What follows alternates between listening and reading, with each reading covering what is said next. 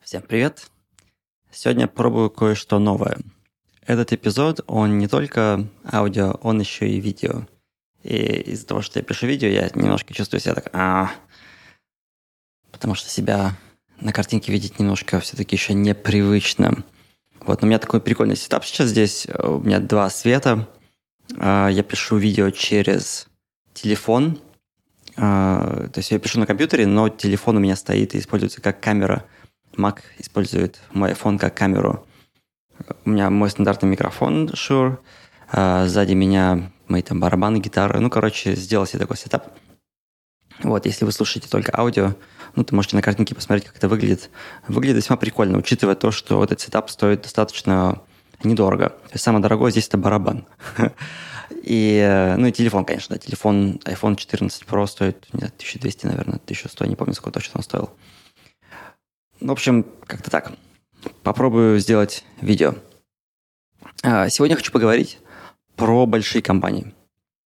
Про то, что большие компании дают в положительном смысле, и про то, что большие компании дают, скажем так, с обратной стороны. Или не дают, или в чем они ограничивают. Первое, что это большая компания, когда ты работаешь в большой компании с точки зрения карьеры, это финансовая стабильность. То есть у тебя каждый месяц падает зарплата, как часы, пин-код срабатывает, пошел, денежки получил, можешь планировать свою жизнь.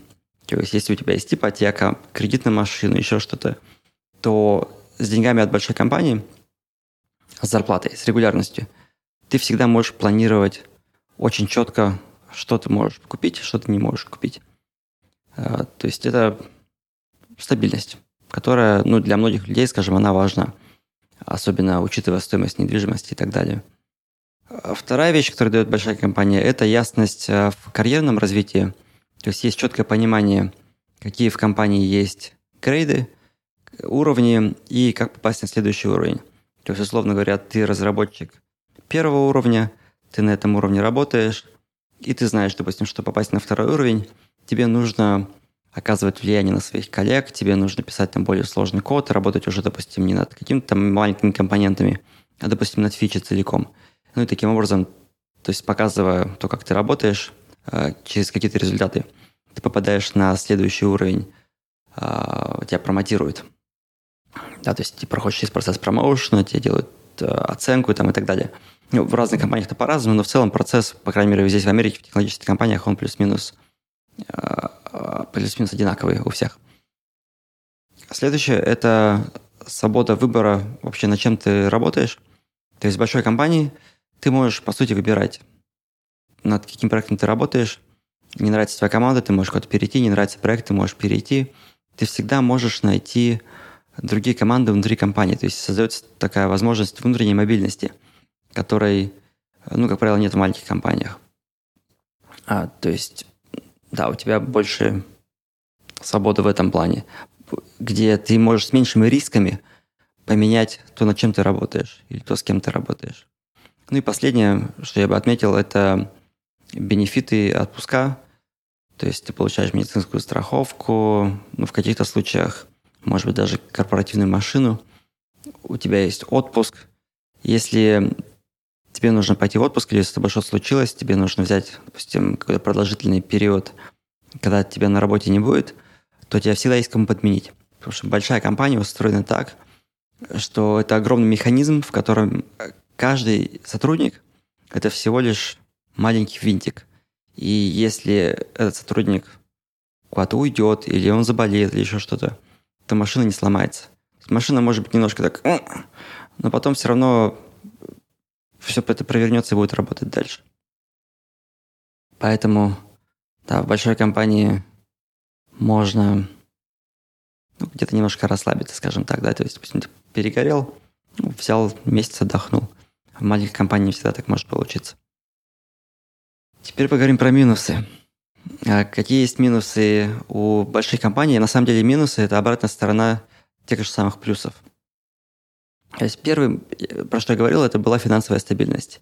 И мне очень нравится фраза Насима Николаса Талеба в одной из его книг, где он говорит про то, что самый главный наркотик – это ежемесячная зарплата. Потому что эта зарплата тебя подбивает на то, чтобы не брать на себя никаких рисков, чтобы ценить эту стабильность и в этой стабильности жить, в этой стабильности вариться. И ты создаешь даже, может быть, себе такую жизнь, такую карьеру, при которой ты минимизируешь риски.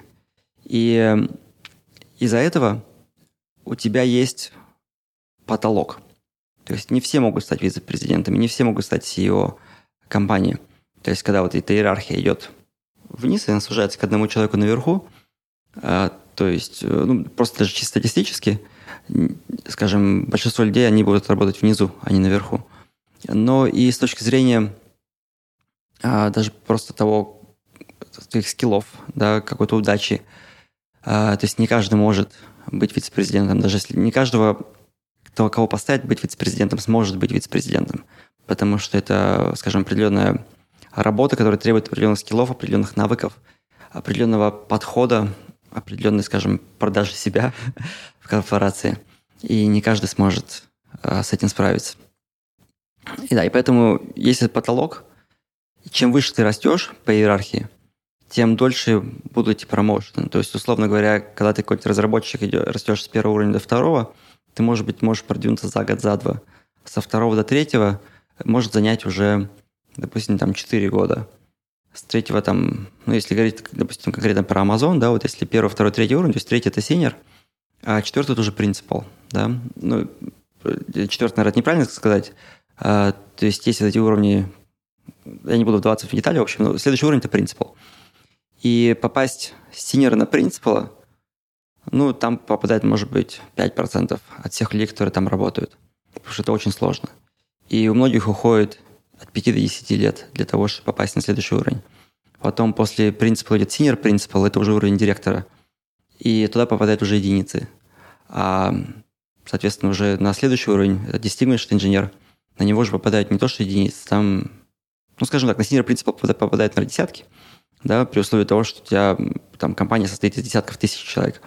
А на вице-президента, ну, в смысле, на distinguished инженера, это уровень VP, на него попадают только единицы. И, то есть, нужно понимать, да, что, скорее всего, у тебя не будет возможности попасть на этот уровень, чисто, чисто статистически.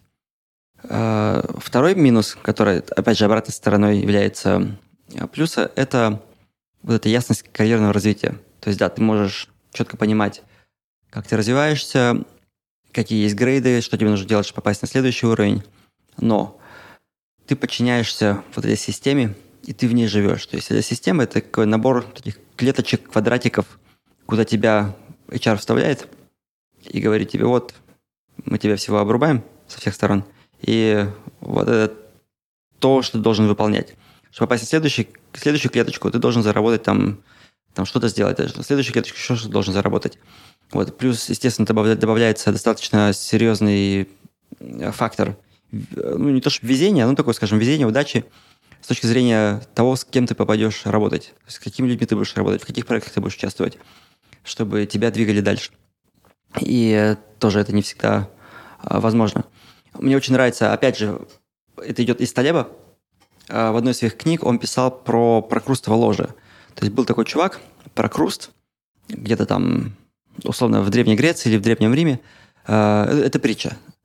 В общем, прокруст он жил где-то на дороге, ну, в смысле, рядом с дорогой, по которой проходило очень много людей. И он их всех приглашал к себе э, в дом, в замок, наверное, ну, в общем, к себе в дом он к себе приглашал, и давал им ночлег и еду. И когда приходило время спать, он укладывал своих гостей на кровать, да, прокрустовал ложе.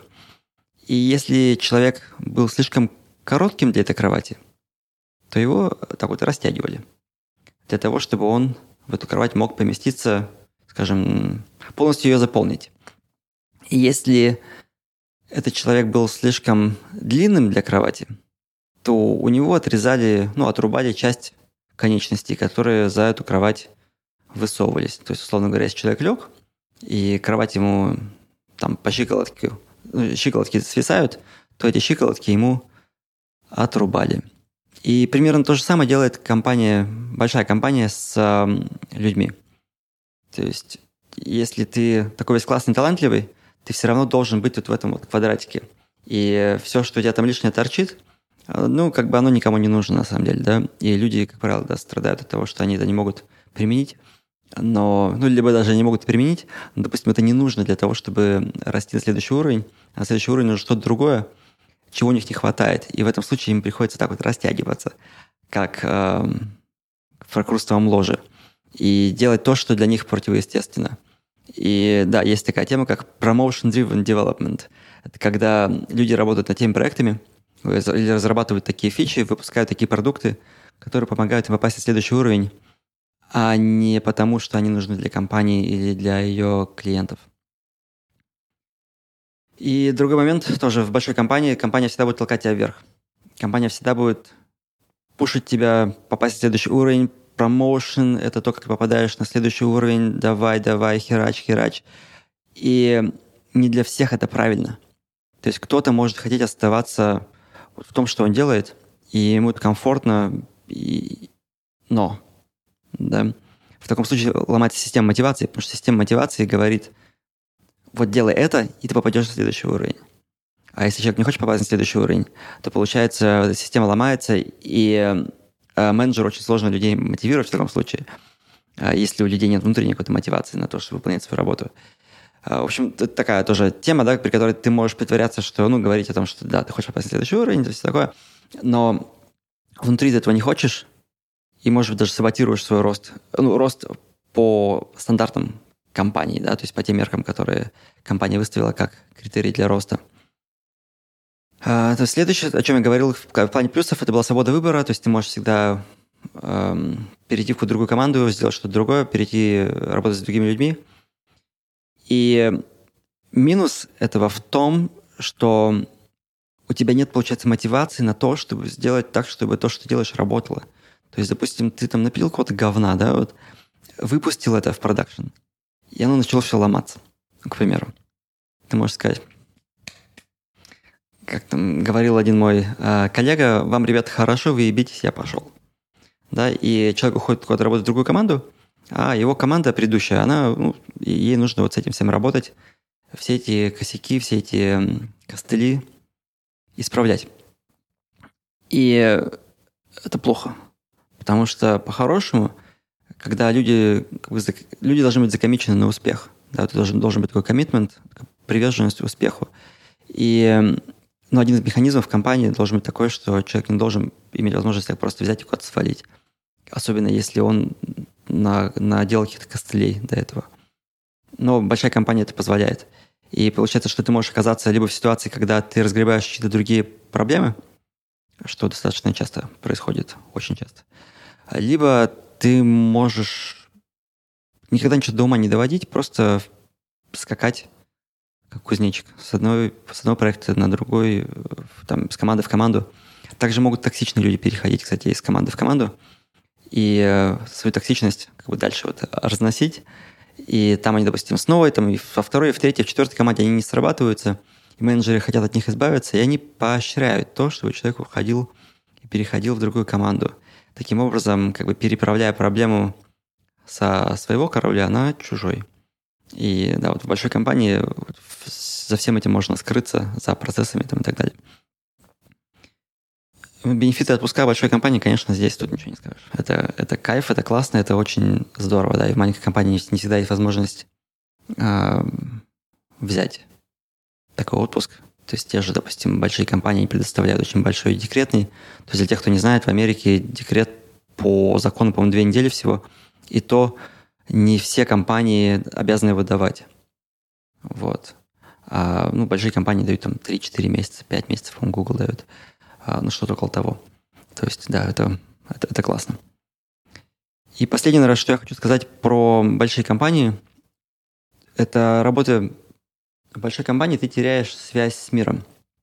То есть ты начинаешь э, взаимодействовать преимущественно с людьми, с которыми ты постоянно работаешь, это твои коллеги, это ну, твои там другие команды, с которыми ты связан, твое руководство и так далее. И ты с ними как бы работаешь, работаешь, работаешь, и для тебя это становится как вот твоя жизнь. Представляешь, допустим, проработал 10, 15, 20 лет в одной компании, особенно если еще в одной как бы сфере, то у тебя может быть такая ситуация, при которой ты практически не знаешь людей за пределами этой компании. То есть реально все твои друзья, все твои контакты, они все оттуда. У тебя может даже не быть своего компьютера, потому что ты все время пользовался компанейским компьютером. Ты можешь даже не быть своих ручек, потому что ты ну, взял ручку на работе, там принес ее домой, стащил, да. То есть люди, я даже знаю людей, у которых нет своего собственного e-mail. Ну, они достаточно взрослые люди, люди возраста моих родителей, э, из DHL, где я работал. То есть, да, люди даже не владеют своим e-mail, не говоря уже про компьютер.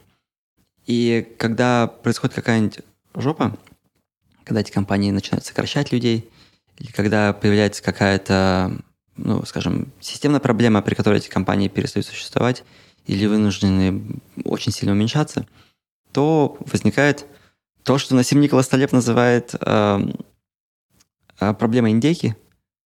Да, я третий раз уже ссылаюсь на Талеба, но э, это случайность на самом деле. То есть я Талеба читал очень давно, просто вот сейчас всплывают эти ассоциации. Проблема индейки заключается в том, что индейка каждый день приходит к фермеру и ест у него с руки корм. И говорит, как классно, какой классный фермер, он так обо мне заботится. Так здорово, что я живу у него на ферме. А потом приходит день благодарения, и индейки отрубают голову. И индейка, ну, наверное, когда заносит топор так на ней, она думает, как же так? Фермер же был такой классный. И когда большие компании начинают сокращать людей, именно так вот эти люди думают, которые проработали там по 5, по 10, по 15, по 20 лет.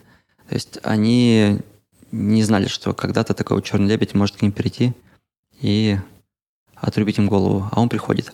И выходя из этой компании таким насильственным способом, то есть получается у них вся профессиональная сеть внутри компании, многие скиллы заточены на эту компанию – и может даже не быть нетворка за пределами компании вообще. То есть э, ты находишься, получается, ага, что мне делать, что мне делать?